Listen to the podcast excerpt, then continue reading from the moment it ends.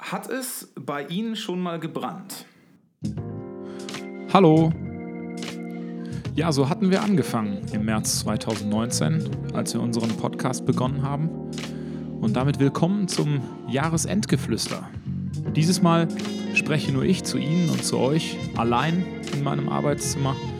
Und ich hoffe, Sie haben alle die Weihnachtstage im Kreise Ihrer Liebsten verbracht blicken jetzt voller Vorfreude und Zuversicht auf Silvester und auf das kommende Jahr 2020. Zeit für uns, einen Blick zurückzuwerfen auf das erste Jahr Stadtgeflüster. Was sagst du, wenn du im Urlaub gefragt wirst, wo kommst du her? Sagst du da Herne? Also wenn Nee, ich aus dem Ruhrgebiet komme ich. Komm so, ich. genau. genau. Also wenn ich gefragt werde, sage ich nämlich in der Regel nicht, ich komme aus Hattingen. Ja. Oder ich komme aus Herne. Ja. Sondern ich sage in der Regel, ich komme aus dem Ruhrgebiet. Mit unserem ersten Gast, dem Dezernenten Frank Bobula, sprachen wir im Debüt im März über die Stärken und Schwächen unserer Region des Ruhrgebiets. Wenn sich mehrere Oberbürgermeister jenseits der parteipolitischen Brille aus dem Ruhrgebiet aufmachen und werben für den Standort, natürlich werben in erster Linie für ihre Stadt, aber das machen sie gemeinsam als Vertreter aus dem Ruhrgebiet und dokumentieren damit auch eine bestimmte Stärke. Es ging in erster Linie darum, wie sich das Ruhrgebiet selbst sieht. Und ähm, anhand der Qualität ist ja auch noch zu merken, wir haben noch experimentiert, wir haben noch Störgeräusche gehabt, wir haben links- und rechtsseitig aufgenommen.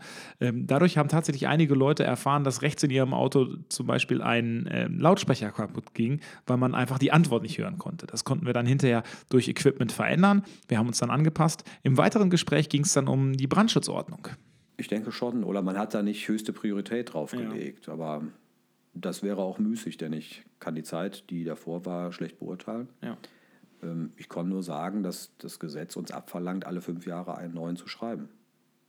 Hierbei ging es vor allen Dingen um den äh, Brandschutzbedarfsplan, der nämlich vorsieht, dass innerhalb gewisser Minuten eine gewisse Mannstärke im Brandfall vor Ort sein muss. Im weiteren Gespräch haben wir dann über die Arbeit der Freiwilligen Feuerwehr gesprochen und die Bedeutung für unsere Stadt. Ähm, Und bei der Freiwilligen haben wir uns auch auf den Weg gemacht und gesagt, wir müssen die Freiwilligen auch stärker aufstellen. Und da haben wir sehr engagierte Freiwillige, die echt, echt in die Hände spucken und tatsächlich für ihre freiwillige Feuerwehr werben. Das haben wir gemeinsam auch konzeptionell gemacht. Also ganz aktuell ist ja das Besondere, was wir in Herne machen, der Imagefilm, der Werbefilm, den Ja. wir in der Filmwelt Herne zeigen, in beiden großen Sälen regelmäßig und das über einen Zeitraum von mehreren Monaten. Und es ist tatsächlich gelungen, im vergangenen Jahr neue freiwillige Feuerwehrkräfte, und zwar 37. Das ist viel, wenn man weiß, dass wir von knapp 200 kommen und mal so als Zielrichtschnur 400 freiwillige Feuerwehrkräfte äh, ausgegeben haben. Haben wir im vergangenen Jahr tatsächlich 37 neue Kräfte finden Das ist können. gut. Und das ist super, das ist nicht nur gut, das ist Das ist also gut, ja. wirklich top, top. Top bewertet der Herner Dezernent auch die Bedeutung des Ehrenamtes in Vereinen, aber eben auch in der Politik. Ich habe da auch Spaß dran. Ich möchte in dieser Stadt auch was positiv gestalten. Ja. Und das sind eben diese vielen Akteure, die da zusammenwirken und die am Ende, glaube ich wirklich, da bin ich fest von überzeugt, was richtig Gutes äh, auf die Beine stellen werden. Da gehört natürlich auch der äh, Kreisvorsitzende der örtlichen CDU. Das will, ich, das will ich auch mal zurückspielen. Also auch du, Timon, hast dann natürlich eine gewisse Rolle und musst auch da die kommunalpolitische Rolle dann auch annehmen. Vielen, vielen, vielen Dank für die Blumen. Im Februar hatten wir dann auch tatsächlich schon das erste politische, sagen wir mal, Schwergewicht bei uns im Podcast. Der frisch gewählte Generalsekretär der CDU Deutschlands und unser Bundestagsabgeordnete Paul Ziemiak war bei mir im äh, Podcast und wir haben gemeinsam darüber gesprochen, wie sich auf einmal eben auch Sprache an der Spitze einer Partei verändert. Du machst das so super professionell, ähm, weil die Art und Weise, wie du das ja schon sagst, die ist ja schon so, so, ähm, so richtig Generalsekretär-like. Ne? Also der Parteitag, welcher mich gewählt hat, also jeder normaler ähm, Politiker oder, oder sagen wir mal Kommunalpolitiker, so ein blutiger Anfänger würde ja sagen, der Parteitag, auf dem ich gewählt wurde. Ähm, du machst das schon so, dass du sagst, der Parteitag, der mich wählte. Das liegt aber nur an der Tatsache, dass du Deutsch- und Englischlehrer bist und ich äh, in alte Gewohnheiten meiner Schulzeit zurückfalle, jetzt keinen Notenabzug zu bekommen. Äh, Einen Notenabzug bekam der frisch gewählte Generalsekretär im Podcast nicht, aber wir sprachen äh, über die Legendenbildung ähm, der sogenannten nächtlichen Tanzfläche am Rande des Parteitages. Die Gerüchte äh, stimmen nicht. Äh, die Geschichte ist aber trotzdem schön mit der Tanzfläche. Absolut. Und manchmal benutze ich selbst dieses Wort der Tanzfläche, weil es sich mittlerweile zu einem Running Gag entwickelt hat. Ernsthaft wurde es dann wieder, als es um die Umweltpolitik ging. Wir erinnern uns, es war die Zeit, in der Fridays for Future immer mehr in den öffentlichen Fokus geraten ist und damit auch die Kritik an der Klimapolitik oder Umweltpolitik der Bundesregierung. Die Vorwürfe der Untätigkeit eben dieser Regierung wurden immer lauter. Genau, aber dieser Vorwurf ist ja in der Sache falsch. Wenn man sieht, wir wollten äh, 40 Prozent die CO2-Emissionen in Deutschland senken, wir haben bisher 32 Prozent geschafft, dann finde ich es berechtigt zu sagen, das reicht nicht aus. Aber zu sagen, es ist nichts passiert, ist in der Sache falsch. Und ich finde auch, wenn man mit Jüngeren, auch wenn man mit Schülern spricht, muss man sich ja an Fakten orientieren. Und die Frage ist einfach, wie ist die Bezahlbarkeit, was ist die Frage der Arbeitsplätze und wie ist unsere Wettbewerbsfähigkeit. Mhm. Und ich finde, Deutschland hat eine große Vorbildfunktion in Europa und in der Welt. Und wenn wir dieser gerecht werden wollen, heißt es nicht nur Vorbild zu sein, indem wir zum Beispiel aus der Nutzung fossiler Energieträger komplett aussteigen. Das ist nur ein Schritt. Wir müssen dabei auch wirtschaftlich erfolgreich bleiben. Wirtschaftlich erfolgreich wollte auch unser nächster Gast bleiben, aber dieses Mal auf einer ganz anderen Ebene. Es ging nämlich um die Europapolitik. Wir befanden uns kurz vor der Europawahl und zu Gast war unser Europaabgeordneter Dennis Radke, der zugleich natürlich auch für die Stimmen für die EVP bzw. die CDU geworben hat. Also ähm, natürlich sagen alle, sie wollen Sicherheit. Ähm, se selbst die Grünen würden sich nicht hinstellen und sagen, sie sind für weniger Sicherheit. Ja. Ähm, so, die Grünen haben ja auch kluge Berater. Also von daher nicht, nicht mal die Grünen würden fordern, äh, sie wollen weniger Sicherheit. Äh, sie betreiben aber eine Politik, die dafür sorgt, dass, äh, dass weniger Sicherheit gegeben ist. Und wir sind am Ende die einzige politische Kraft, die zum Beispiel ein Thema wie äh, Aufstockung von Frontex äh, und damit besserer Schutz unserer Außengrenzen äh, ganz nach vorne schrieb. Radke selbst ist erst 2017 ins Europäische Parlament nachgerückt, nachdem Armin Laschet die Landtagswahl in Nordrhein-Westfalen gewonnen hatte. Dieser hatte nämlich Herbert Reul, einen sehr erfahrenen Politiker, Europapolitiker, Entschuldigung, dann auch relativ zügig ins Innenministerium des Landes Nordrhein-Westfalen berufen. In seinem Statement spricht Radke darüber, wie die ersten Erfahrungen als frischer Europaabgeordneter waren. Das ist in der Tat eine gute Frage. Ähm, ja, ich bin einfach sehr dankbar dafür, dass, dass ich gerade am Anfang auch sehr stark auf die Hilfe und Unterstützung von, von erfahrenen äh, Kollegen da auch zählen äh, konnte. Also äh, kann man auch sagen, äh, Elmar Brok hat mir da am Anfang auch sehr viel geholfen. Mhm. Äh, kann auch nur sagen, Manfred Weber, Daniel Kaspari, ähm, unser Gruppenvorsitzender, äh, wirklich äh, tolle Kollegen, äh, die sich am Anfang auch einfach Zeit genommen haben und äh, auch ja, viele wertvolle Hinweise gegeben haben, auch im Umgang mit der Verwaltung. Äh, in welche Fettnäpfchen sollte man nicht reintreten? Ja. Äh, und das ist unglaublich wichtig. Wenn du, wenn du keinen hast, der dich da am Anfang ein bisschen unterstützt, ja. Ähm, das ist einfach eine, eine, eine, eigene Welt. Du bist im Grunde genommen ja auch Kleinunternehmer mit, mit dem Büro, was du dann da hast. Und ähm, du musst halt relativ schnell die Regeln lernen, ähm, nach denen das da alles äh, funktioniert. Und ähm, ja, ohne, ohne die Unterstützung von anderen ähm, säuft man da auch sehr schnell ab. Während seines Europawahlkampfes überzeugte Radke mit einer sogenannten EU-Fördermitteltour. Er hat Bürgerinnen und Bürger eingeladen, aber hören Sie doch einfach selbst. Genau, also ich habe zum Beispiel in Bochum und auch in Hagen äh, habe ich äh, ja, Bürger eingeladen, am Ende äh, Projekte, die durch die EU gefördert werden, äh, mit zu besuchen. Und äh, wenn man alleine mal überlegt, dass in, in Bochum sind da Einrichtungen dabei, wo man jetzt spontan irgendwie gar nicht auf die Idee kommt, da stecken EU-Gelder drin. Beispielsweise eben das, äh, das neue Konzerthaus in Bochum ja. oder eine, ja. eine Einrichtung in der alten Opel-Lehrwerkstatt, äh, wo jetzt Flüchtlinge und Migranten äh, nicht nur Deutschtraining bekommen, sondern auch ja, berufliche Qualifikation, Profiling, äh, fit gemacht werden für den ersten Arbeitsmarkt und äh, wo auch Vermittlung in den ersten Arbeitsmarkt stattfindet. Alleine in diesem Projekt stecken über zwei Millionen Euro Fördergelder der Europäischen Union. Und ich sag mal, da, da wird unter, fast unter Ausschluss der Öffentlichkeit eine großartige Arbeit gemacht, die ohne EU-Gelder gar nicht, äh, gar nicht möglich wäre. Und ich finde oder begreife das auch als Teil meiner Aufgabe als Abgeordneter, dafür zu sorgen, äh, diese Dinge auch mal transparent zu machen, damit auch die Leute hier vor Ort sehen, wir haben einen echten Mehrwert von dem, äh, äh, was, ja, was, was sonst immer nur unter dem großen Schlagwort großes Friedensprojekt äh, läuft. Aber es ist eben weit mehr als nur ein Friedensprojekt. Am Ende des Tages fehlte natürlich auch hier nicht unser beliebtes Abschlussspiel entweder oder. Schröder oder Scholz? Ja, welcher Schröder? Ge Ge Gerhard Schröder. Er ist schon eine Type. Er Also, Schröder? Ja. Ja, Schröder. Ja. Okay.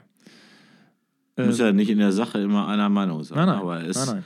er ist eine Type. Und der Scholz ist der Scholzomat. Einen Monat später, und es stand noch gar nicht zur Diskussion, dass ich gegebenenfalls in dieser Stadt selber mal für das Amt des Oberbürgermeisters kandidieren würde, hatten wir gerade den Oberbürgermeister ähm, bei mir im Podcast. Und wir sprachen darüber, wie sich die Persönlichkeit und eben auch das äh, persönliche Leben verändert, wenn man in so ein hohes Amt gewählt wird. Verändert das einen Menschen? Also würden Sie sagen, im Vergleich von vor vier Jahren haben Sie sich da ein Stück weit verändert durch, die, durch das Amt, durch die Aufgaben, die damit verbunden waren? Das glaube ich mit Sicherheit. Aber die entscheidende Frage ist immer noch, ob das äh, interfamiliär akzeptiert wird. Äh, die, die, äh, das Amt ist schon eines, was äh, Herausforderungen stellt. Und wenn man sich denen stellt, dann muss man sein Leben auch verändern. Und äh, ich hatte mir zum Beispiel nicht vorstellen können, dass man sieben Tage in der Woche quasi im Dienst ist. Ja. Das ist tatsächlich den freien Tag, den man sich äh, so vorstellt. Viele Leute sagen immer ein schönes Wochenende, Herr Oberbürgermeister. Dann geht eigentlich die Arbeit erst los. Und daran muss man sich gewöhnen, daran muss man die Familie äh, ein Stück weit einstimmen und sich trotzdem seine Freiräume sichern, denn ansonsten fehlt die Kreativität. Und das ist für mich äh, extrem wichtig, dass man äh, bei all den Abläufen, die fremdbestimmt sind, äh, sich solche Freiräume erhält, äh, denn sonst gehen die Ideen aus. Ideen hatten wir in diesem Jahr in unserer Stadt genug. Allerdings sind die nicht immer überall auf fruchtbaren Boden gefallen. Und so war es nicht selten, dass sich eben auch in unserer städtischen Öffentlichkeit Bürgerinitiativen gegründet haben, die ganz klare persönliche oder auch ähm, ja, politische Ziele verfolgt haben. Über diese Bürgerinitiativen und den Umgang mit diesen Bürgerinitiativen habe ich ähm, mit äh, Frank Doder ebenfalls gesprochen.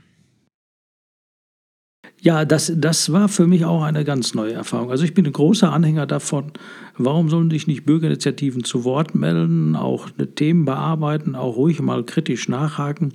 Alles gut, eine Stadt in Bewegung ruft sowas sogar hervor und das ist auch richtig. Die Bürgerinnen und Bürger identifizieren sich mit ihrer Stadt.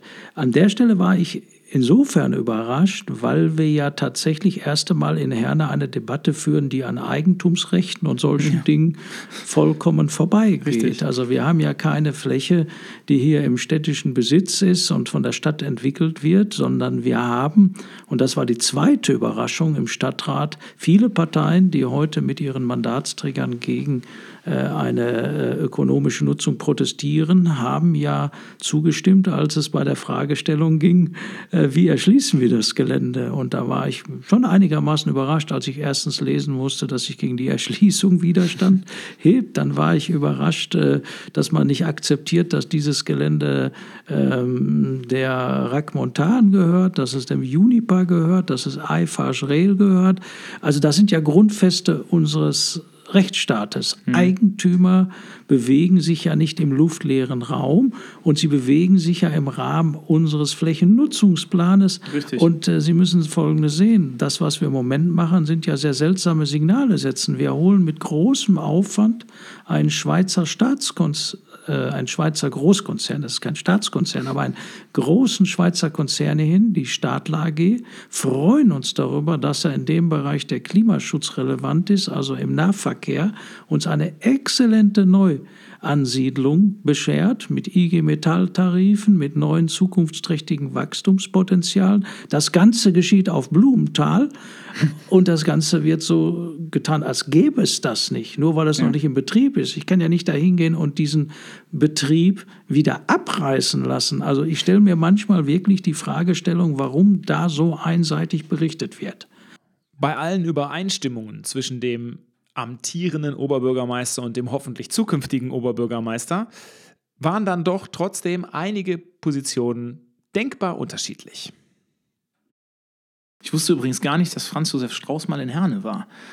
Ich habe tatsächlich vor, vor, vor gar nicht allzu langer Zeit ein, ein ich glaube, im Bildband von Herrn Pior ein Bild gesehen mit ähm, Bannern von Franz Josef Strauß am Herner Rathaus. Ich müsste dagegen demonstriert haben, wenn ich mich nicht falsch erzähle. In der Sommerausgabe des Stadtgeflüsters ging es dann weniger um Bildbände als vielmehr um Bücher, die gelesen werden müssen.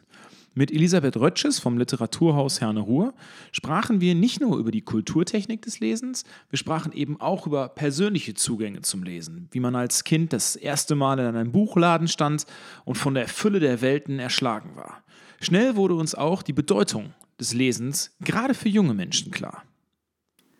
Gab ja immer Leser und Nichtleser und Ja. ähm, ich denke, aber für ähm, speziell also für Kinder und Jugendliche ist ähm, diese, diese Übung des Lesens ähm, einfach ganz, ganz wichtig Ja. zur Schaffung der Konzentrationsfähigkeit alleine. Äh, selbst wenn es auch hinterher ähm, in der Berufswahl überhaupt kein literarisches Thema sein muss, aber die Fähigkeit, wie Sie vorhin sagten, sich auf einen Text zu konzentrieren, ähm, ja, da, das kann man nirgendwo so gut üben. Und das, Ja. das muss man natürlich können, wenn man ähm, berufliche Ausbildung macht, wenn man eventuell studieren möchte und, und, und. Das, also das, das kann man nicht mit äh, kurzweiligen ähm, Minitexten äh, schaffen, sondern da muss man schon in der Lage sein, sich zu konzentrieren, sich nicht, ähm, ja, wie es bei Handys, wie es bei Bildschirmen ja der Fall ist, äh, sekündlich fast durch irgendwelche aufploppende Nachrichten ablenken zu lassen. Ähm, also und das ist wirklich und es, es, es, man kommt auch zur Ruhe. Das ist ja, Ja. eine wunderbare ähm. Nebenwirkung. Man merkt, man ist am Anfang vielleicht noch ein bisschen unruhig und äh, muss erst in den Text reinkommen. Aber wenn man es dann geschafft hat, dann ist es ja die allerbeste Möglichkeit, ähm, ja, zur Ruhe zu kommen, runterzukommen. Und so viele gute Möglichkeiten gibt es da eigentlich nicht. Angehenden Gründern für Büchereien gab unser Gast vor allem einen wichtigen Ratschlag für einen erfolgreichen Start. dass er von vornherein ähm, mehrere Ausbildungen mitbringen sollte. Ähm, eine buchhändlerische, eine betriebswirtschaftliche, eine Medienausbildung und eine Veranstaltungsmanagement-Ausbildung. Dann kann das was geben. Im September haben wir dann das erste Spezial unseres Podcasts veröffentlicht. In einer Doppelausgabe, die weit über eine Stunde ging, mit der Bloggerin Jenny Grölich aus Menden, haben wir vor allem das Thema Migration und Integration besprochen. Es ging darum, ob es schon integrativ ist, wenn man in einem Schützenverein Mitglied ist. Und wir haben vor allem auch über die Frage der doppelten Staatsbürgerschaft gesprochen. Hierzu hatte Grölich als Tochter von Einwanderern eine ziemlich klare Haltung. Wir machen Folgendes. Wir geben denen, die ab 2000 geboren sind, die doppelte Staatsbürgerschaft. Das ist die vierte Generation. Ja. So, die vierte Generation braucht alles, aber doch bitte keine doppelte Staatsbürgerschaft mehr. Die kennen doch, die, ich nehme die Türkei jetzt mal wieder, weil ich betroffen bin, die kennen die Türkei doch gar nicht. In einem sehr differenzierten Beitrag machte Grölich auch deutlich, dass Deutschland selbst viel zu lange gebraucht hat, um zu verstehen, dass es ein Einwanderungsland ist. Welche Probleme heute noch, gerade in der Berichterstattung und im alltäglichen Umgang miteinander bestehen, skizzierte Jenny Grölich anschließend so. Das ist ja auch das, das äh, was hier äh, verschlafen wurde, sage ich, von allen Seiten. Ich will da gar keinen irgendwie ähm, äh, die Schuld in die Schuhe schieben. Damals sind die Gastarbeiter gekommen, die wollten alle nur zwei Jahre bleiben und die waren auch zufrieden. Beide Seiten. Deutschland war zufrieden, wir haben hier welche, die arbeiten, die wollten Geld verdienen und eigentlich wollte man sonst gar nichts voneinander. Die Gastarbeiter waren dankbar, dass sie hier fleißig sein konnten und Geld hatten. Das hat sich natürlich, es hat sich alles nicht so entpuppt, alle sind geblieben oder die meisten. Jetzt haben wir die dritte, vierte Generation. Und ich sage das mal ein bisschen deutlicher, als du das gerade gesagt hast. In der Türkei sind sie die Almanlars, die kommen, die haben Geld, die ähm, haben auch ein völlig falsches Bild. Jemand, der noch nicht in Deutschland war, das war bei meiner Generation noch schlimmer, weil die Türkei noch nicht so weit entwickelt war, dass die gedacht haben, wie, die arbeiten in der Fabrik oder sind Putzfrauen und können sich sowas alles leisten. Das war ja, das muss man ja verstehen. Ne? Das Ja. geht ja gar nicht. Ähm, wenn du hier bist äh, und am Bahnhof stehst, bist du der Kanake. Ne? Und jetzt haben, sind die alle so ein bisschen heimatlos. Das kann man ruhig so sagen, ja. Selten ist es so, dass man im Gespräch mit Politikern oder in diesem Fall mit Talkgästen auch Problemlösungsstrategien erfährt. Häufig geht es um Problembeschreibungen. Mit einer deutlichen und klaren Sprache aber formulierte Jenny auch ihre Erwartungshaltung hinsichtlich der Migrationsdebatte, gerade mit Blick auf die Integration von Deutschen bzw. von Türken. Ich bin der Meinung, ähm, ich finde nicht mal die Rhetorik in diesem Land förderlich. Ja? Ähm, du musst man sich vorstellen, ein türkisches Mädchen oder Junge wird geboren. Der glaubt, bis er den ersten Pass bekommt, dass er Türke ist. Das erzählt man ihm. Mit Kindern redet man ja auch. Ne? Und das machen sogar Türken. Man glaubt es nicht. Und dann sagt man ihm, ja, du bist ein Türke. Dann wird er, ist er irgendwann groß, dann kriegt er den ersten Pass. Dann kriegt er einen Personalausweis. Dann denkt er, ja, toll, was ist denn jetzt hier? Ja, du bist nur auf dem Papier Deutscher, aber ansonsten bist du Türke. Ähm, das Ja, so, vor das, allen Dingen von einem patriarchalischen System. Ne? so, das wird natürlich so äh, weitergereicht. Ähm, der Deutsche, also zu Hause hat man ihm ja schon mal so erklärt, ist nur am Papier und du bist ja eigentlich Türke. Dann geht der raus oder, oder hört Radio oder Fernsehen oder irgendetwas, dann hört er immer was von Deutsch-Türke. Oder Deutsche mit Wurzeln und so. Mit Hintergrund. Hintergrund ist auch immer ein gutes Wort. Ja, dann sagt keiner, ich habe auch noch keinen Deutschen gehört, das verstehe ich gar nicht, dann bauen die irgendwie Mist. Dann sind die ja auch teilweise, sind ja junge Menschen, rebellisch und sagen, ey, Alter, ich bin Türke und überhaupt. Warum sagt denn nicht mal ein Deutscher, du Klappspaten, komm mal wieder runter, du bist genauso Deutscher wie ich. Ich weiß jetzt gar nicht, wo du mit deinem Türkisch herkommst, weil wir haben keine Türken mit deutschem Personalausweis hier. Immer wieder drehten sich also unsere Gespräche um Zugehörigkeit und Heimat. Insofern war es also nur konsequent, dass wir uns den Heimatbegriff genauer angeschaut haben. Dazu hatte ich unsere Landesministerin Ina Scharrenbach in meinem Podcast eingeladen, die der Einladung auch direkt gefolgt ist. Die gelernte Kommunalpolitikerin hat den großen Schritt in ein wichtiges Landesministerium gemacht. Nun erklärt sie, warum sie eigentlich doch so an der Kommunalpolitik hängt.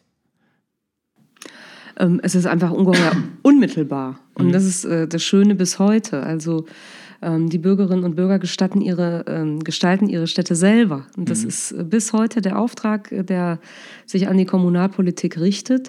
Man kommt mit unheimlich vielen Menschen in Kontakt. Ähm, und im Grunde nach kann man alles mitgestalten. Das ist das Spannende. Von ähm, in Anführungszeichen A wie Abwasserkanäle ähm, bis Z äh, fällt mir jetzt gerade nicht ein. Aber es ist alles dabei und man kann sich überall einbringen. Und das macht die Kommunalpolitik einfach so spannend. Wir sprachen auch darüber, dass es nicht selten ist, dass top qualifizierte Politiker ihr Heil eher in der freien Wirtschaft suchen. Warum das für sie dennoch nicht in Frage kam, erklärt Scharrenbach mit gewohnt klaren und verständlichen Worten. Weil das, was man in der Politik erlebt, erreichen kann, äh, man, ich finde, in der Wirtschaft nicht geboten kriegt. Und äh, nochmal, man lernt ungeheuer viele Menschen kennen. Man kann sich einbringen, mitgestalten, Meinung äußern, um Meinung kämpfen, werben. Ähm, das ist eben ganz was anderes als letztendlich in Anführungszeichen der ganz normale Job, den man hat. Egal, ob man jetzt im Handwerk ist, in der Wirtschaft ist, ob man ähm, als Beamtin, Beamter unterwegs ist.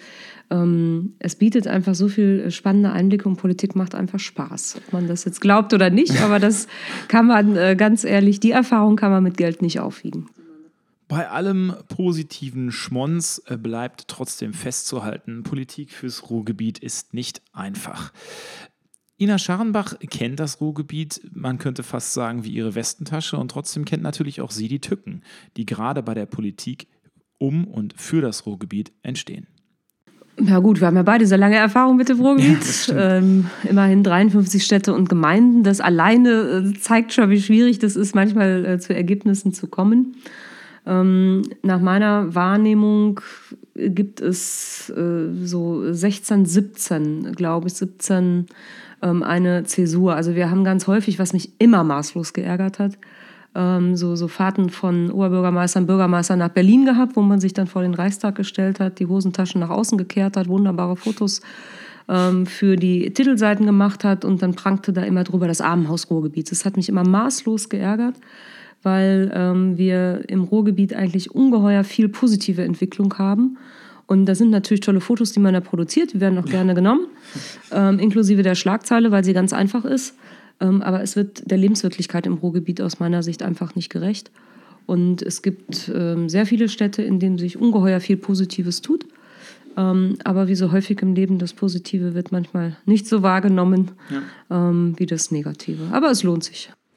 Umso wichtiger ist der Ministerin zu betonen, dass die von Armin Laschet eingesetzte Ruhrkonferenz unsere Region jetzt endlich noch weiter voranbringen soll und dem Ruhrgebiet damit eine Lobby geboten werden soll, weil die Menschen es verdient haben.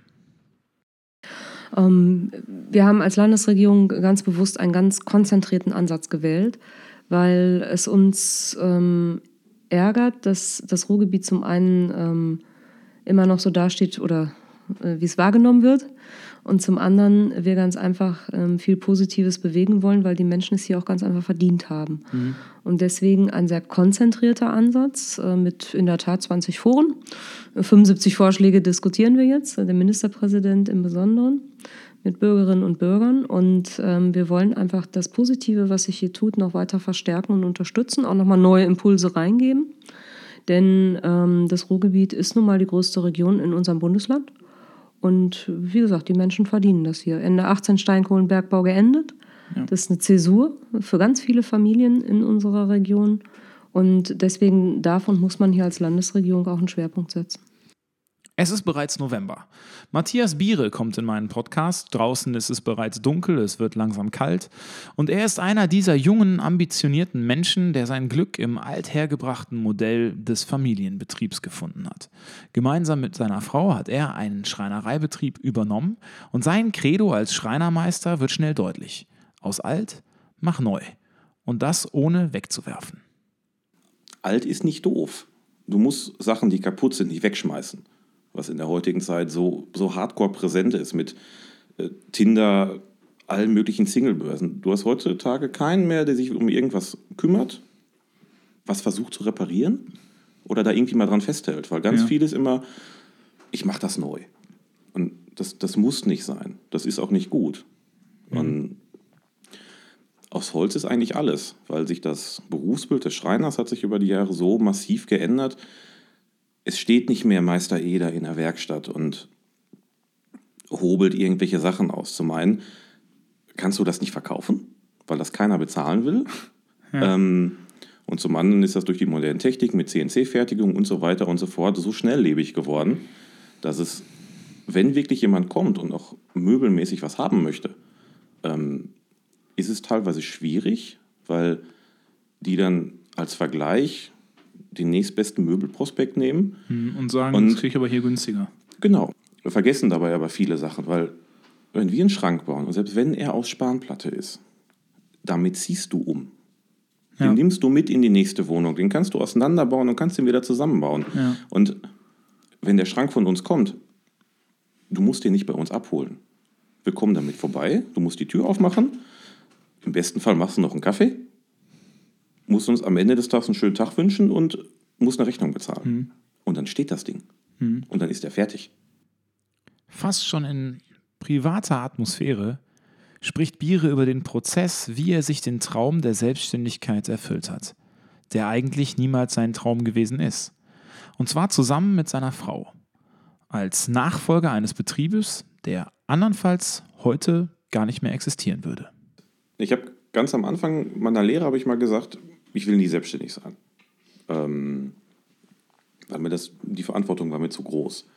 Und je weiter das gekommen ist und klar, man wächst halt und man wird besser und man kann einige Sachen besser. Du bist irgendwann an dem Punkt, wo selber, wo manche Leute dann, dann sind und sagen immer, ich würde das jetzt gerne so machen. Das ist besser. Und du hast halt jemanden über dir, der sagt, nein, so machen wir das nicht. Das funktioniert nicht. Und dann fragst du, warum funktioniert das nicht? Und dann, du kriegst keine Antwort darauf. Und bei, La- bei Laura war es jetzt nicht ähnlich, aber anders. Ähm, Laura hatte auch einen großartigen Job in der Industrie und immer egal, wer wo angestellt ist, es sind immer gewisse Sachen cool und gewisse Sachen doof. Und ab dem Punkt, wo diese doofen Sachen überwiegen, überlegt jeder, ich suche mir mal eine neue Stelle. Ja, genau. Näher beim Arbeit, äh, näher beim Wohnort oder mehr Geld, besseres Arbeitsklima, whatever. Und ich bin irgendwann mal gesagt, so, warum kaufen wir nicht eine Firma? Und das ist eigentlich so als Schnapsidee entschieden. Und weil Laura dann gesagt hat, ich mache da mit, haben wir uns dann damit eher befasst. Weil wenn, Ja. wenn Laura nicht gesagt hätte, sie macht mit, hätte ich das nie gemacht. Ja. Weil das dann gehießen hätte, ich bin ungefähr 24-7 irgendwie am Arbeiten, muss Leute für etwas bezahlen, was ich selber nicht kann, was unglaublich viel Geld kostet. Ähm, das hätte ich nicht gemacht, weil darunter dann diese ganze, diese ganze Familiengeschichte gel- gelitten hätte. Ich hätte meine Frau kaum gesehen, ich hätte meinen Sohn kaum gesehen. Nö. Ja. Und weil sie gesagt hat, nee, ich mache mit, wir kriegen das hin, da hat das dann angefangen. Und jetzt die Firma haben wir gefunden, ganz klassisch über die Handwerksbörse der Handwerkskammer Dortmund. Die stand zum Verkauf oder wie muss man sich das vorstellen? Ja, Nachfolger, Nachfolger gesucht. Deutschland ist immer sehr stolz auf sein Förderungssystem, gerade für Startups oder für Jungunternehmer. In diesem Gespräch mit Matthias Biere lerne ich allerdings auch die Tücken genau dieses Systems kennen. Ich lerne, nur weil ich mich selbstständig mache, habe ich noch lange nicht Anspruch auf die Förderungen, die es bereits gibt. Und effektiv hat sich dann auch viel rauskristallisiert, dass wir einen Großteil von diesen Förderungen, die einem erstmal versprochen wird, da hast du gar keinen Anspruch drauf. Weil du irgendwelche Kriterien nicht erfüllst, nicht erfüllen kannst oder die an Sachen gebunden sind, die du im Leben nicht ähm, erfüllen kannst. Das ist ja interessant. Das heißt, es gibt Förderungen, an die du in der Situation gar nicht drankommst. Nein. Und das ist dann natürlich ein Punkt, wo es schwierig wird, weil Ja. wir auch gesagt haben, wir möchten es vernünftig machen, wir möchten es nicht als eingetragene Kaufmann-Geschichte machen, sondern wir wollen wirklich eine vernünftige Firma gründen, wir wollen eine GmbH gründen. Ähm, wir machen das von Anfang an richtig. Ähm, dann wird schwierig, beziehungsweise sehr komplex. Und Ja.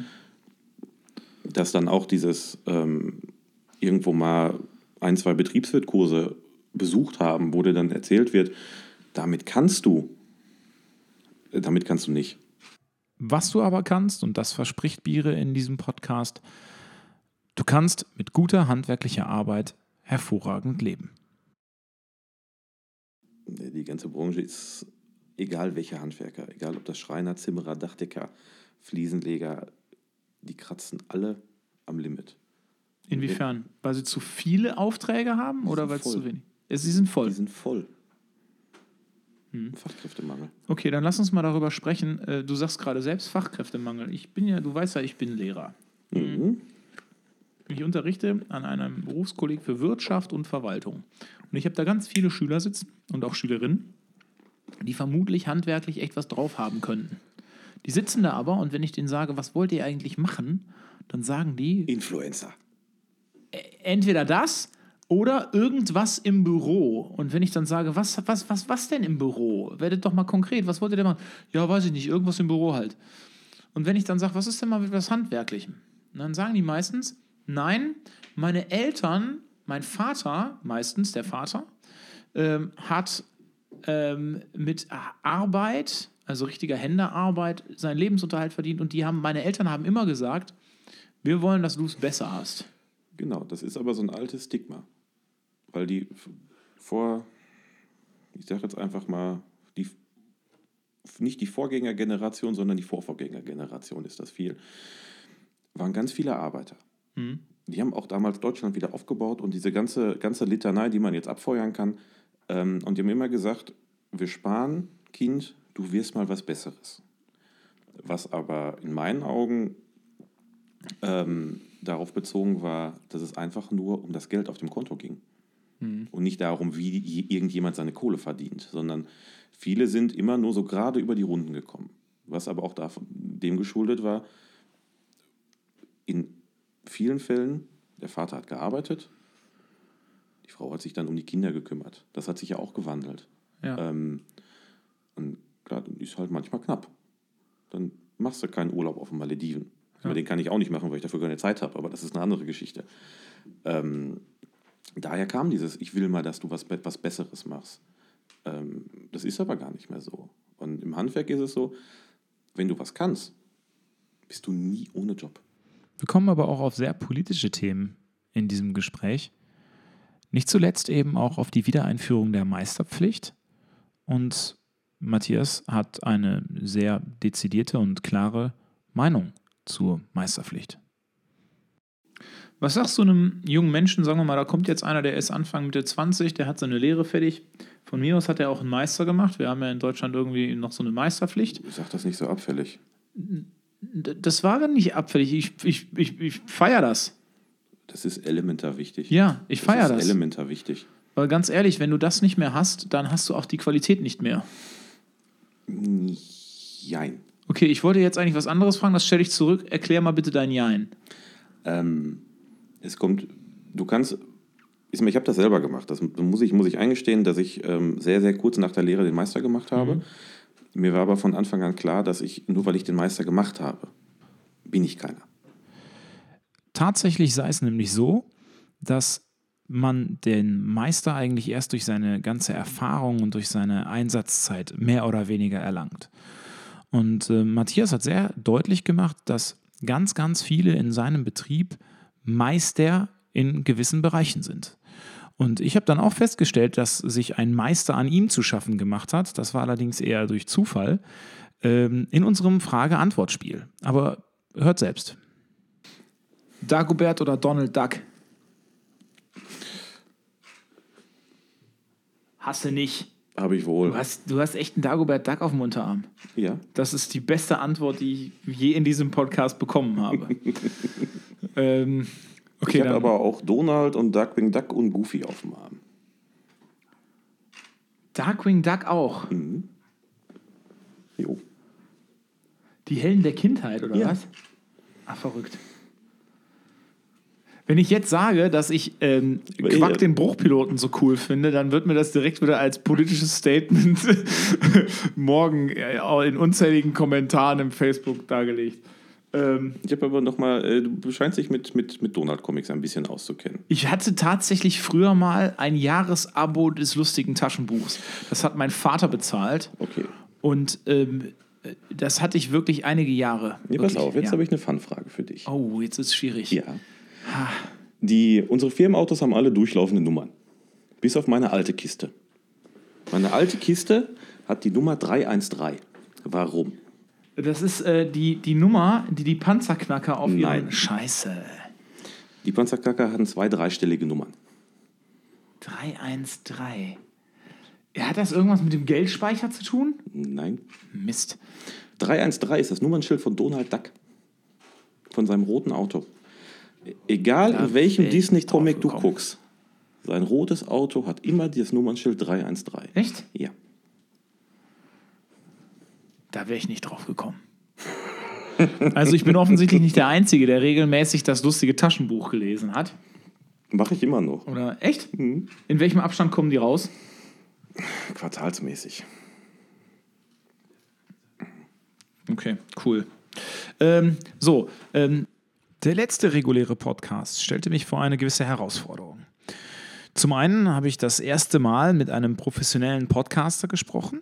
Zum anderen waren wir nicht an einem Ort, sondern wir telefonierten miteinander. Steffen Böttcher, zu diesem Zeitpunkt in äh, Wiesbaden, mit dem ich schon 2017 im Bundestagswahlkampf zusammengearbeitet habe, sprach mit mir über die Wahrnehmung von politischer Fotografie.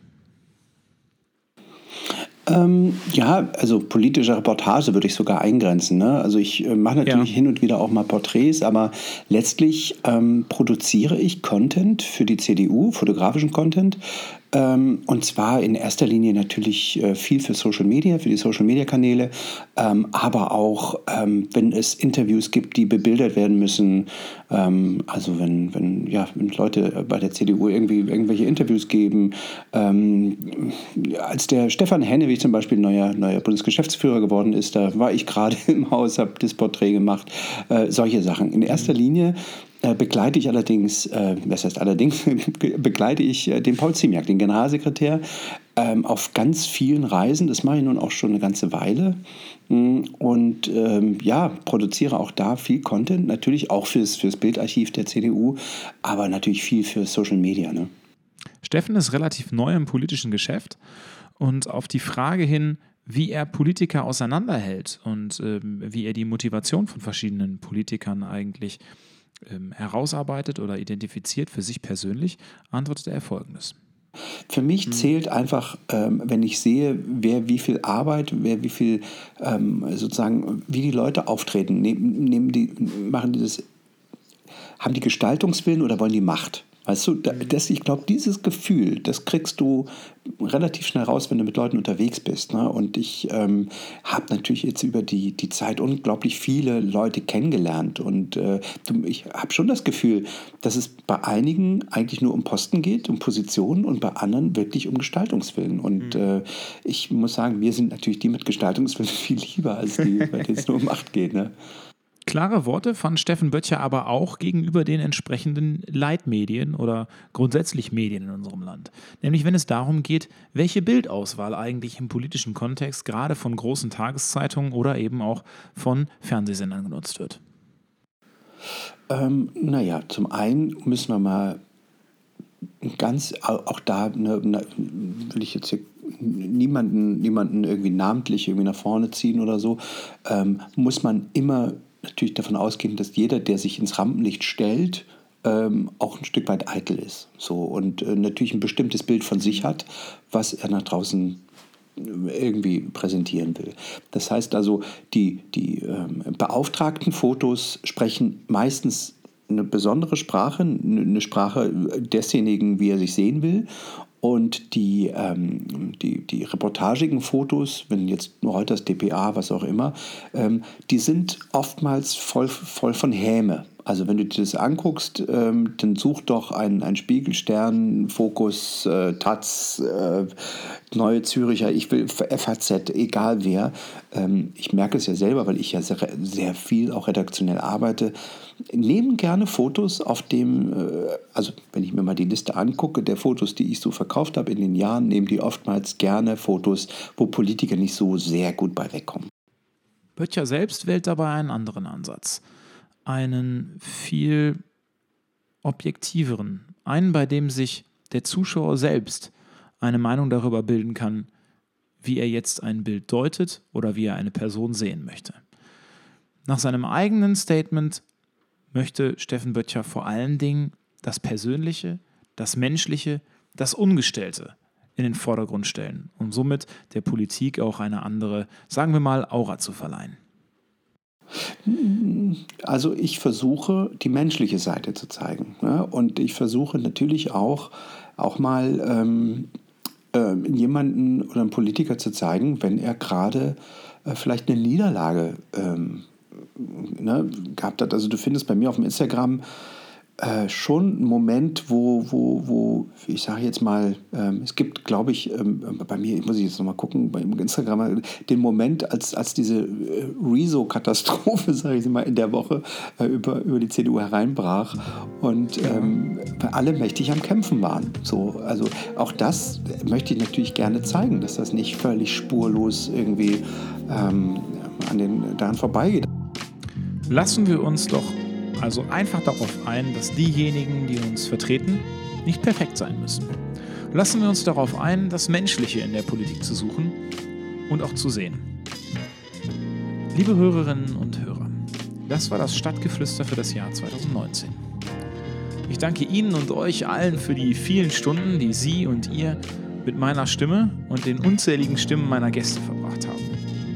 Besonders danken will ich aber auch denen, die ihr eigentlich nie hört, Das sind diejenigen, die hinter den Kulissen helfen, dass dieser Podcast Monat für Monat so gut gelingt. Ich danke unserem Allrounder Michael Leindecker, dessen Fotos ihr im Nachgang der Aufnahmen auch immer online seht.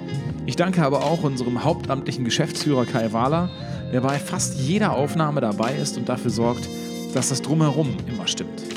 Danke für eure Arbeit bei diesem Podcast. Wir gehen jetzt in eine kleine Pause, starten im Januar aber wieder mit einem Stadtgeflüster live aus der Drogerie Meinken in Eickel. Zu Gast sein wird unsere Staatssekretärin für Integration Serap Güler und mit ihr werden wir über den Fachkräftemangel diskutieren. Jetzt wünsche ich Ihnen aber erstmal einen gesunden und erfolgreichen Start in das Jahr 2020. Bleiben Sie mir gewogen. Es grüßt Sie aufs Herzlichste. Ihr Timon Radeke.